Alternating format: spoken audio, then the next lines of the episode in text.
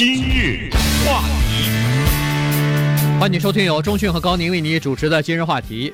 呃，到了这个时候呢，又是大学毕业的时候了。很多的学生呢，在这个时候呢，都开始毕业。那么在毕业的时候呢，经常会找一些呃知名的社会人物呢，来呃在毕业典礼上发表演说，或者是告诉这些呃踌躇满志的大学毕业生生活应该怎么做，呃应应该树立远大的人生目标等等的哈。但是呢，今年呢，有《华尔街日报》的一个专栏的作家叫做 Jason Gay 呢，他也被邀去邀请去呢，去参加了一个毕业典礼。作为一个呃这个主题的发言人呢，他也提出了给今年的大学毕业生的二十九条忠告。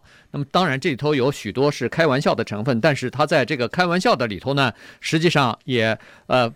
放了很多他自己的观察和对这个整个大学毕业生和整个的这个社会的认识，所以今天我们来跟大家聊一下这个话题。对，因为 Jason Gay 呢，他本人是体育专栏的一个作者哈，他一直是为《华尔街日报》报道体育的，所以可以想象。他在他的给学生的二十九个建议当中呢，是充满了跟体育有关的比喻，是吧？呃，这个人他非常懂体育，他也知道体育是美国文化的一部分。也就是说，只要他提到一个球队，或者他提到一个跟体育相关的一个比喻的话，那么一定会引起很多的共鸣。这是其一，其二呢？当然，刚才也提过，就是幽默，那是必不可少的哈。在美国所有的大学毕业的演讲当中，不管是总统奥巴马也好，还是 Bill Gates 也好，还是一些演员呢，或者一些作家也好，他们必须要以幽默的形式开场，甚至在多数的时候要幽默贯穿始终，否则的话，那骄阳似火，那下面的学生怎么听啊？你在那儿喊口号，在这喊这个大道理，但是呢，又不能纯粹的为开玩笑而开玩笑，所以必须在这个玩笑后面呢，隐藏一些可以让这些孩子们听懂的一些道理。所以我们看看 Jason Gay 啊，他给这些学生的二十九个建议当中是有哪些值得特别的跟大家来提一下，呃，跟大家也一起笑一笑。对，他首先是说，你们这个毕业辉煌啊，只有持续六十分钟，呃，也就是说整个的这个毕业典礼了，过了六十分钟以后，你们把这个。呃，这个毕业的这种袍子、方帽子脱下来以后，你和其他的人没有什么两样啊，所以呢，也可能明天我们在快餐店门口就排长龙的那个人当中又看到你了，又看到我了哈，所以呢，他在这个时候呢，他就说我呢 也不跟你们玩虚的哈，以前有很多人都曾经给这个大学毕业生提出一些忠告来，比如说你必须要呃掌握荡秋千的技术啊，必须要赤脚走在巴塞巴塞罗那呀，必须要和海豚一起玩。玩这个拼字游戏啊，等等，这这都是胡作胡说八道。对，这都是呃一些夸夸其谈，一些空谈，对你们的生活没什么太大的帮助。我呢，给你们提一些实用的东西，既可以鼓舞你的士气，同时呢，你有的时候还可以把我的这些经验之谈放到你的社会实践当中去，对你们有好处啊。所以呢，他说这样吧。我先就开始了哈，一共二十九条建议。第一条建议就是从现在开始，你就开始学会放松吧。除了大学校园了，放松，没人指望你在。你人生的头八十年、九十年会做出什么东西来？对，呃，这是一个夸张哈，因为有很多的大学毕业生呢，毕业了以后心急如火呀，啊，就好像呃火急火燎的要找到一个工作。其实，在这种欲速则不达的这种心情之下，实际上你尽管找到了一份工作，可能也未必如意哈。所以先放松一下，这个也是挺重要的。否则的话，回到家里住在家里找不到工作，又跟家长发脾气又什么的，这个也大可不必。对，那第二条他说。好消息来了，他说：“ 你不是大学二年级时候那个呃读什么《愤怒的葡萄》，读这些名著、写文章的时候，可能有点不及，差点不及格了，差点要呃留级或者蹲班。呃，他说没关系了，现在没人会提起这件事儿，你已经安全了。” 因为你毕业了嘛，嗯，这一点呢，我得稍微持一点不同意见。他说你这个大学二年级时候读的那个，举了两本书，一个叫《愤怒的葡萄》，一个叫《八月之光》啊，这都是美国的文学的名著。他说不用担心啊，尽管那个时候呢，你觉得枯燥或者是读不下去，等你大学毕业以后呢，没人再问你。这话有点道理，就是实际上很多你在大学学的东西呢，出了这个校门，不会有人再问你了。你也不用担心了哈，但是他举这两本书对我是，我觉得是惹怒了我，因为这两本书都是非常好看的书，呃，尤其是《愤怒的葡萄》，他根据这个《愤怒的葡萄》，这是我们知知道著名的美国作家 John Steinbeck 斯坦贝克他的诺贝尔文学奖的当时获奖的时候就是这本书哈，而且呢，一九四零年根据这个书拍的电影给 John Ford 一个奥斯卡最佳导演奖，这是美国电影上也是一个经典的作品，叫《愤怒的葡萄》，跟大家来推荐看一看。是讲一在个美国大萧条的时候，一家人从 Oklahoma。一路搬到我们加州的这么一个故事，《八月之光》是福克纳，也是一个美国的诺贝尔文学奖得主啊。福克纳的作品是讲美国南方的种族歧视啊、性啊等等这些非非常深入的探讨这个人性的一个作品。那么第三条呢，就是说你大学毕业以后，你可能啊会买一张你睡着很不舒服的床，而且你这张床上呢可能会睡很久，也不用担心，因为谁都买过这种床啊，至少你睡这个七八年，因为什么？你从大学出来，你懂得床吗？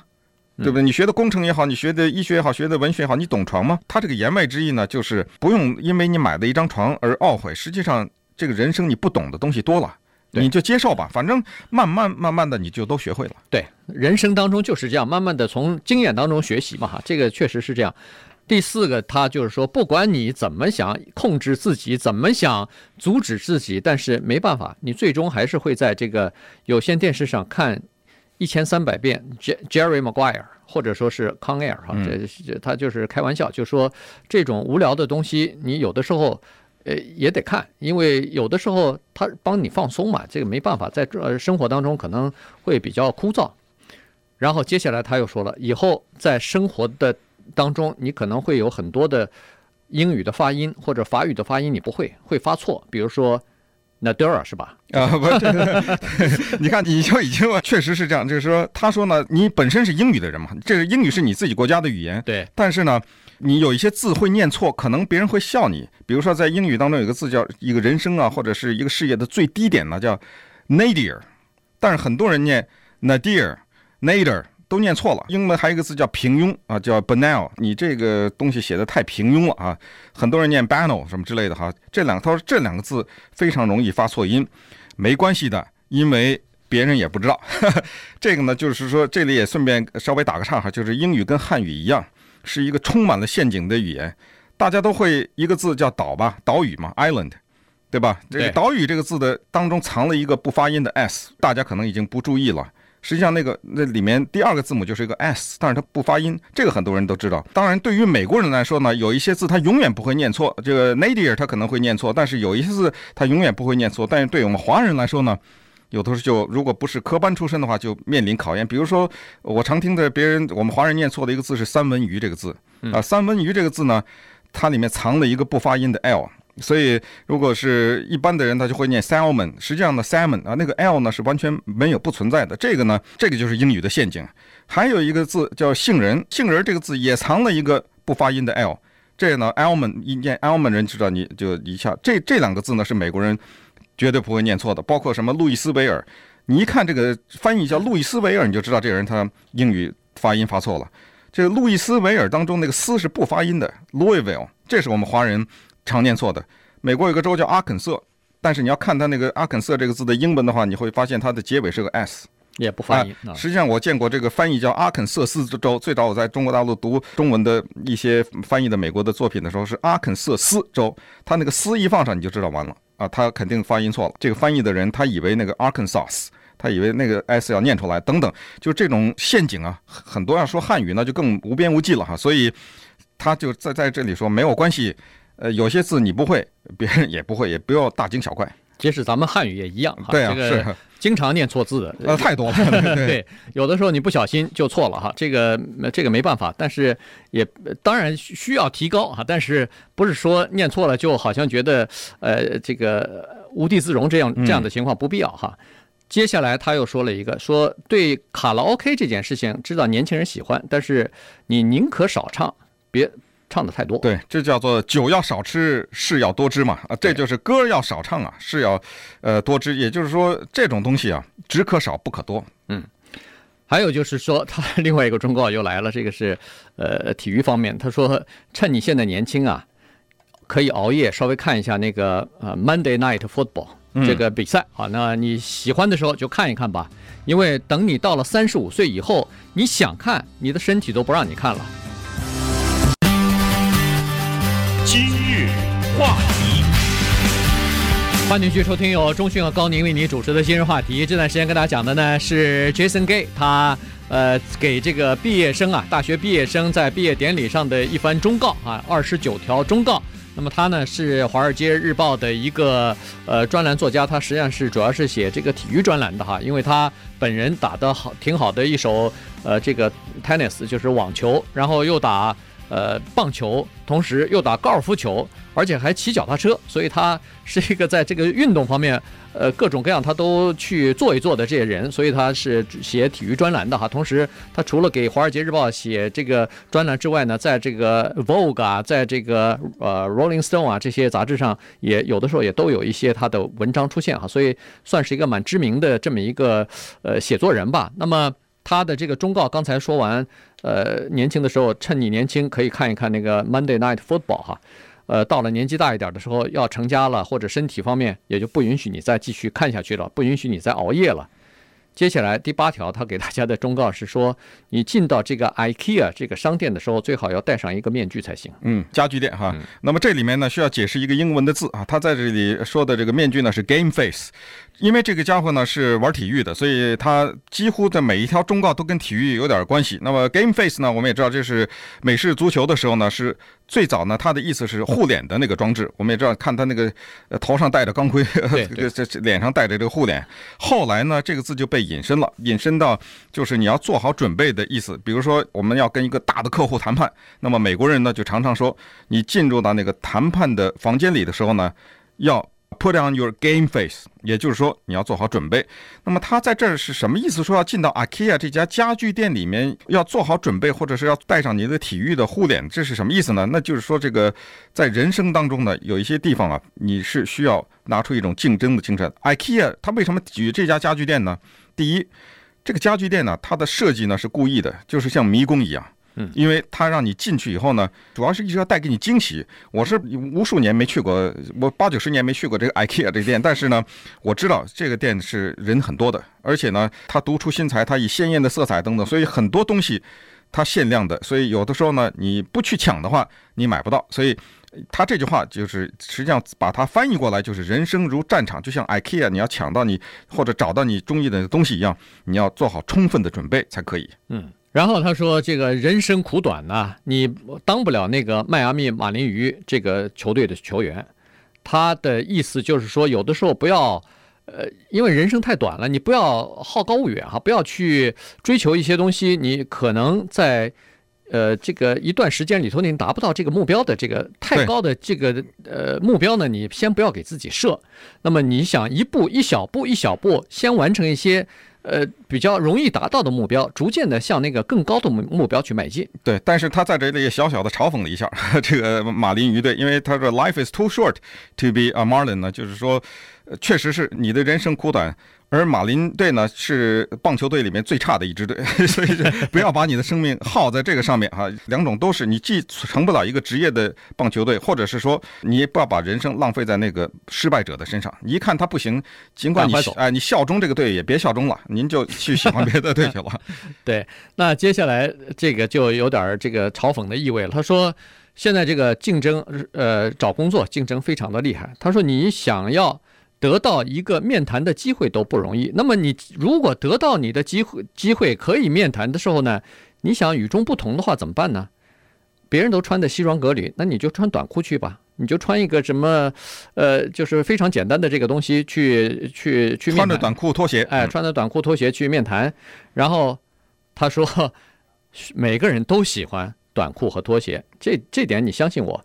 只不过呢，你如果穿上。这个短裤和拖鞋去的话呢，那么你就会坐到那个呃，就是和你面谈的那个人的桌子的对面，然后最好打个哈欠，然后把腿再翘起来，呃，最后从包里头拿出一包薯片来，一边吃着一边跟人家谈。他说这样呢，你可能找到工作机会比那个比别人可能还更容易一点。对对，其实他这个你说他是开玩笑是肯定，因为这样的你肯定没有机会了，根本人家不会面谈就请你出去了。但是另辟蹊径。倒是确实啊，这个看过那个印度电影《三傻大闹宝莱坞》那场工作面谈，你就知道什么叫另辟蹊径了，对吧？本来就是在找工作面谈的时候，他偏要说特别忌讳的话，谁都不会说，就是你说了这句话，你肯定找不到工作的这句话，你说了以后，说不定你就找到了。就是要玩跟别人不一样。进一步说呢，就是接下来的几个都是要说跟别人不一样的，就是你找到第一份工作以后，先玩深沉。就是进到那个工作以后，头四十八个月不要讲话。你知道，当一个人不讲话的时候，人家就猜不透你在想什么。所以，当人家猜不透你想着你在做一些古怪的动作，这时候呢，大家就觉得你这个人挺有深度哈。当然，从某种程度上，他也揭开了那些玩深沉的人的画皮。呃，就是说，你别看有些人故作深沉，实际上他啥也没有。正是因为他什么也没有，所以他没办法张不开口嘛。所以故作深沉。所以他在这里也是用开玩笑的口吻呢，说要找到工作以后呢。呃，先是玩一段深沉，两年之内别讲话。对，但是你在一个公司里头两年不讲话，大概也撑不下两年哈。然后呢，他说你别去羡慕别人，比如说有什么豪华的房子，开呃这个买了一条豪华的船呢之类的东西，其实没关系。如果你要是住在一个比如说呃 houseboat 上头。也没事儿，挺好。船屋，哎，就是住在有有很多人不是住在船上头啊。嗯，呃，这个船就是不是航行的那个船，它就是绑在码头上的哈。当然也可以出去，但是基本上就是在码头上的，住在这儿。啊这住在船船屋上头，其实也挺好的。嗯，同时呢，刚二十岁出头的人不要对一个餐厅评头论足。到一个餐厅吃完饭以后，然后你就发那个 Twitter 啊，或者是在 Facebook 上说这家餐厅的厨师这是世界一流的，你懂什么呀？嗯，你只懂得吃那汉堡啊，不要讲这个随便评论一个餐厅的菜的好坏，那会让人家贻笑大方。你只是说我喜欢吃，不喜欢吃就完了。对，就是对生活中你不懂的事情呢，也不要乱发表看法。当然，还有就是说，你最珍贵的财物是什么？他说不要羡慕啊别人有的，而是你最珍贵的财富是你现在毕业的时候你身上、你的腿上穿的那牛仔裤，因为我可以告诉你，二十五年以后。如果你还能把腿伸进这条牛仔裤里的话，那你就成功了。你，但是这可能性是非常小的。嗯，呃，体重会增加嘛？他的意思就是说，那还有呢，就是二十来岁在不太了解哈，你在社会就是社交的场合当中，千万不要和别人去争论什么政治啊、宗教啊和选美或者是这个球赛的选秀啊这些东西，你别去争，因为这些东西是争不出结果来的。